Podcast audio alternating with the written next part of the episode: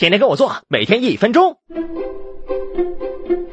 发烧对脑子不好，我有个表弟就因为小时发烧成了智障，到现在还生活不能自理。现在他每次发烧还都得我照顾他。一，把冰块放进塑料袋，用干毛巾包好，同时放在头顶、腋下、脖子两侧和膝盖后面。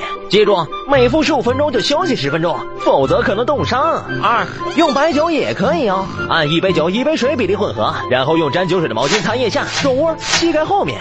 每擦完一次，要暂停十五分钟再继续擦，千万别擦胸口、肚子、脚底板，不然可能会拉肚子。